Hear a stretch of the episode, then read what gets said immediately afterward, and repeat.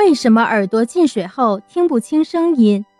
当外界的声波进入耳朵与鼓膜相遇时，鼓膜就会产生震动。声波强，鼓膜震动大；声波弱，鼓膜震动小。声音高，鼓膜震动得快；声音低，鼓膜震动得慢。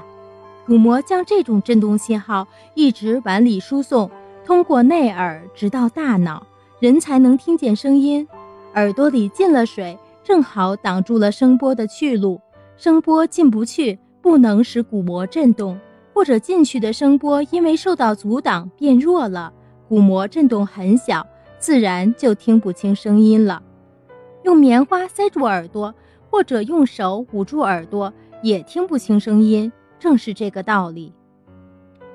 耳朵里进了水，可以侧过脑袋，使进水的耳朵朝下。